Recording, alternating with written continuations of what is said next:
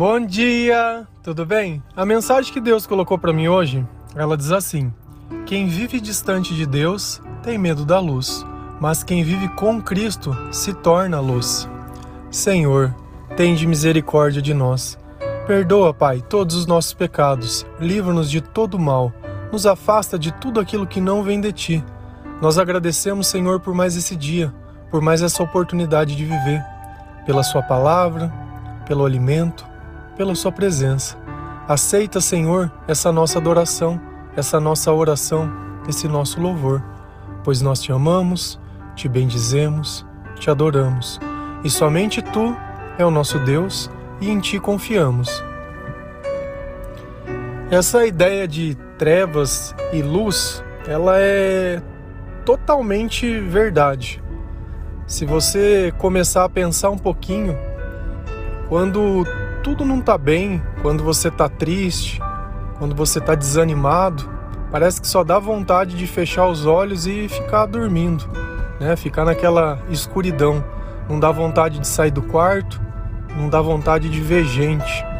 E quanto mais a gente se isola em si mesmo, menos Deus ele pode atuar na nossa vida.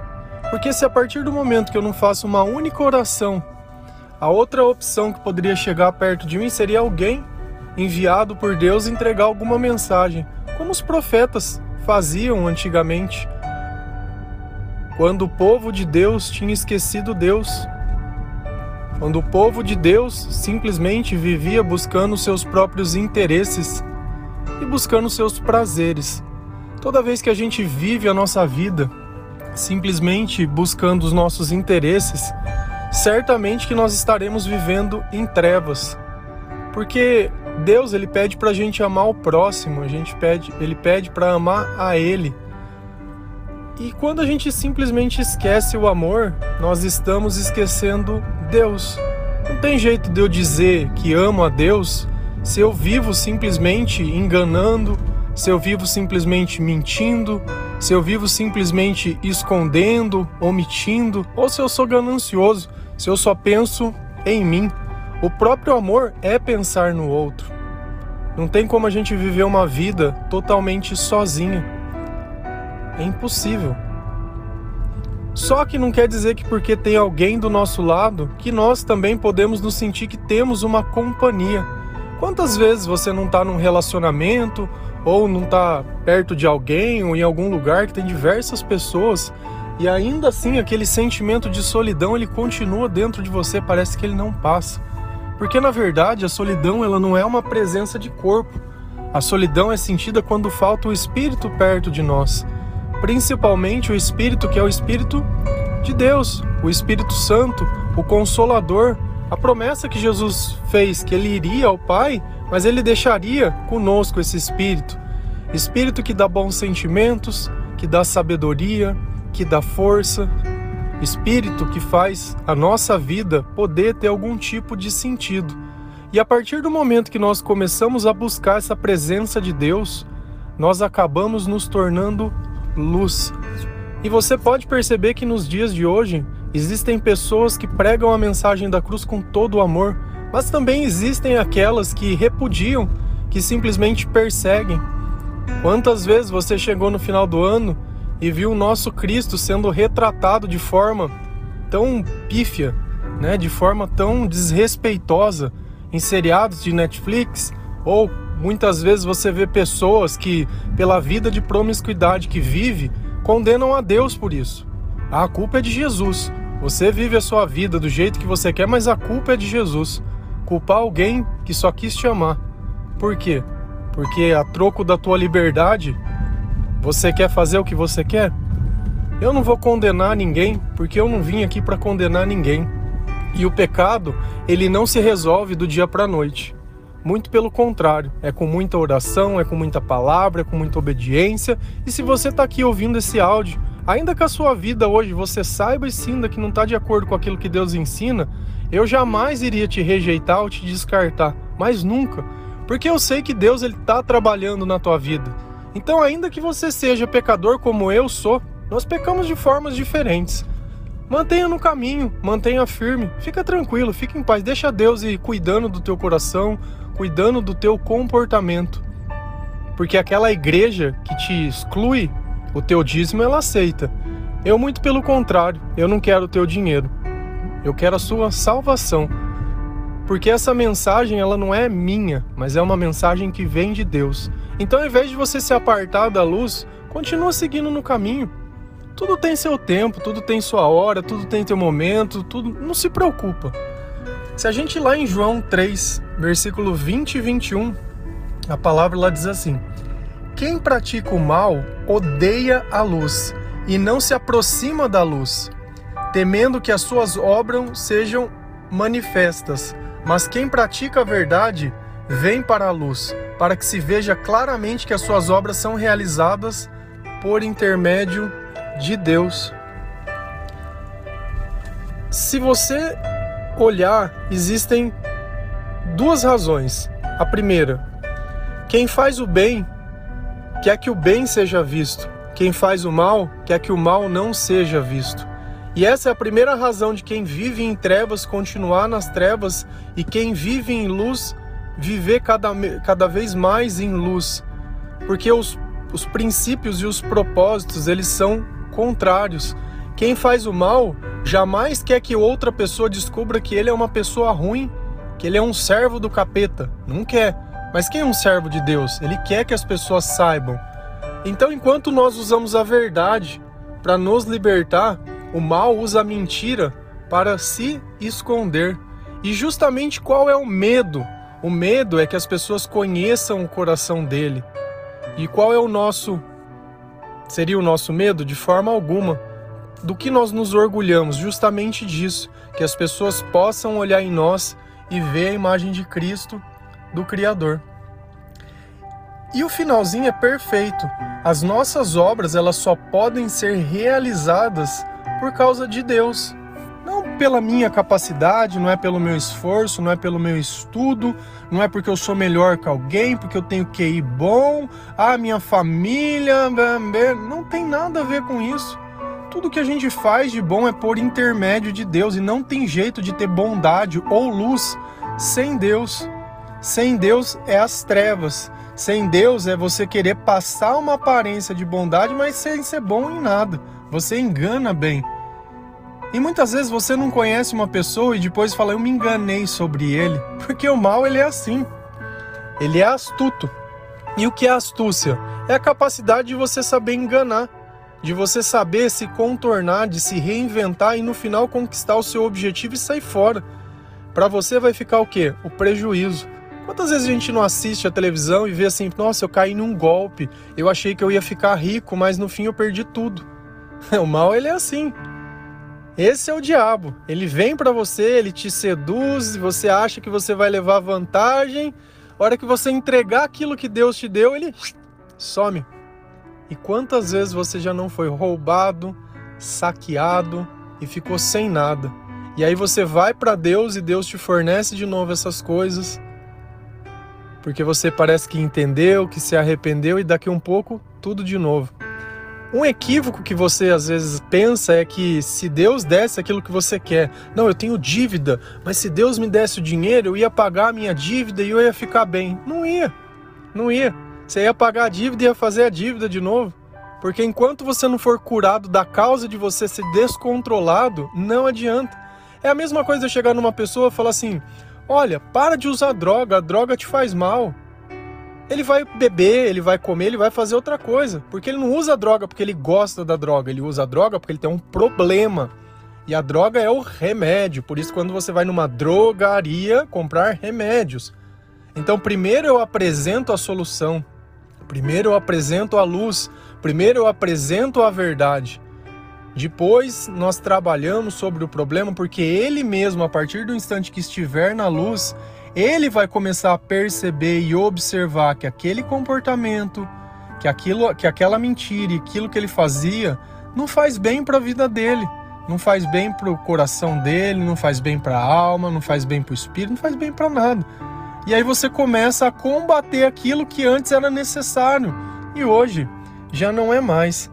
E a partir do momento que nós vamos capacitando dia a dia, em oração em oração, em palavra em palavra, em louvor em louvor, em adoração em adoração, a luz de Cristo começa a brilhar em nós. E aquelas pessoas que antes procuravam se esconder, elas procuram se mostrar. E vamos deixar bem claro: mostrar não é se exibir. Quando eu ajudo alguém que eu vejo que está em necessidade, eu não faço aquilo para me exibir. E Deus ele deixa muito bem claro: cuidado para que ninguém veja as tuas obras de bondade. Se você der uma coisa com a mão direita, cuide para que nem a esquerda saiba.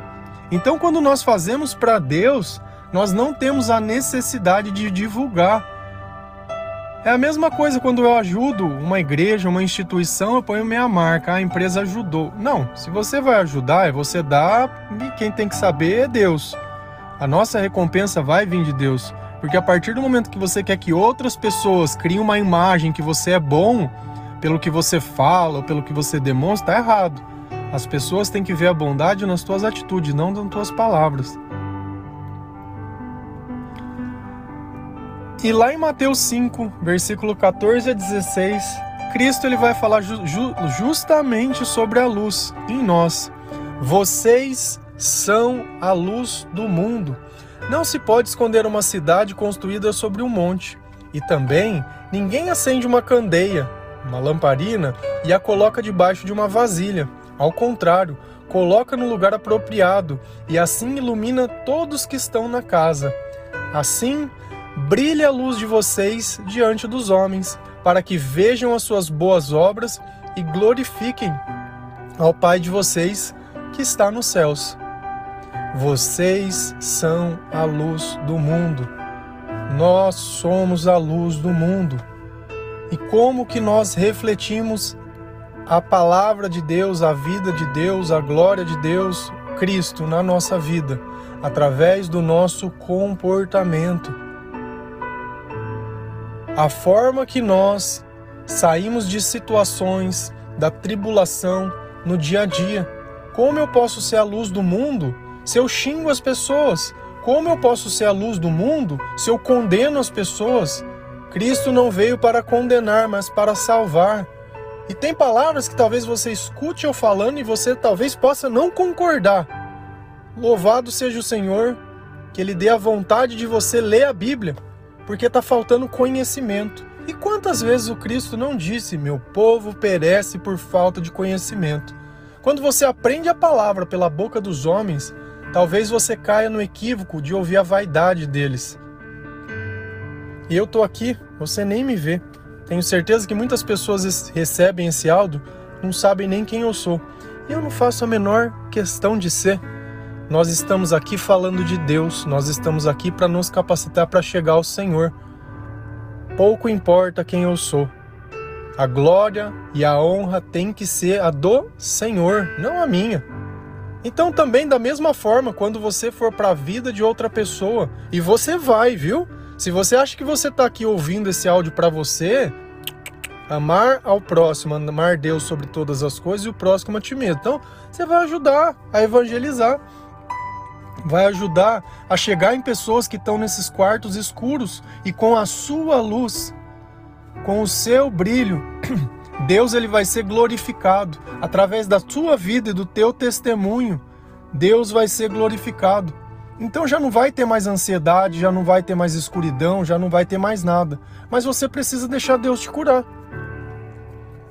Não vai ser a droga, não vai ser a bebida, não vai ser o relacionamento, não vai ser a prostituição, não vai ser um eu te amo de uma pessoa, não vai ser se os teus sonhos se acontecerem, não vai ser nada. Tudo isso é vaidade. E tudo depois que acontece, chega um tempo não significa mais nada. Vamos pegar um exemplo, sei lá, quantas vezes você não quis um celular? Ah, queria um celular, não dormia à noite por causa do celular, queria uma bolsa, um sapato, sei lá. Comprou. Um ano depois, nossa, celular velho, pelo amor de Deus, não aguento mais celular, tá uma porcaria, bateria no seguro, oi, nossa, tá lerdo, oi. Cara, antes era o teu sonho, agora virou um pesadelo. E as coisas que nós sonhamos são sempre assim. Depois de um tempo elas perdem a graça, diferente das coisas que são de Deus, com o tempo elas ficam melhores. A palavra de Deus, quanto mais você lê, melhor ela fica. Mais você aprende a mesma Bíblia que cada vez lê, você aprende uma coisa nova. E quando você percebe Cristo, ele está ali na tua vida. e já também é uma nova criatura e são novas coisas. E tudo isso que você vê eu falando, por mais sensacional que pareça, é a realidade e é assim que acontece. Eu já vi diversas pessoas passando por essa transição e como eu gostaria que o Senhor fizesse o mesmo por você. Você gostaria? Se sim, você precisa apenas se comprometer com Deus de uma coisa: de buscar a Sua presença todos os dias, de permitir que Deus trabalhe sobre o seu comportamento, de pelo menos se questionar se aquilo de ruim que acontece com você, você precisa daquilo? Você precisa desse pecado? Até hoje você viveu cultivando isso. Você é feliz? Se sente realizado? Sente que a tua vida tem sentido? Se caso não sinta, dá uma oportunidade de ver pelo menos diferente. Quem sabe não dá certo. Do jeito que tá, já não tá dando. Então nós temos que tentar de outra forma. Não vai ser outra pessoa que vai carregar o teu problema. Muitas vezes sim, vai vir uma pessoa para te ajudar a continuar caminhando. Você não é aleijado. Às vezes a gente nota uma pessoa que ela sofreu uma, um acidente, alguma coisa que ela já não consegue mais caminhar ou se mover, a força que ela faz para se manter vivo e capaz e independente, e às vezes você tem tudo e vive como se não tivesse nada. E o que que aquela pessoa não daria para ter a tua vida? E por que que você vive como se você fosse um aleijado? Eu te respondo, porque se Deus não participar da sua vida, ainda que você tenha todas as coisas, elas não vão servir para nada. É como se você tivesse um carro e não tivesse o combustível para ele andar. Não serve para nada. Você pode entrar dentro, pode ouvir uma música? Pode, até acabar a bateria. E é assim que funciona. A gente insiste até que a gente se esgote. Nós temos que abastecer todos os dias. Oração, louvor, palavra, Jesus. Amém? Que Deus abençoe cada um de vocês, que o Senhor participe da sua vida, que as luzes que estejam em você brilhe, que você pare de se esconder. Chegou a hora de se mostrar, chegou a hora de ser luz. Que todo medo, que toda escuridão, que todas as trevas e tudo aquilo que não vem de Deus e tudo aquilo que te escraviza, em nome de Jesus Cristo, saia da sua vida, saia do seu coração, saia da sua casa, saia dos seus pensamentos e saia do seu meio. Amém? Fiquem com Deus, que Deus abençoe. Um ótimo dia.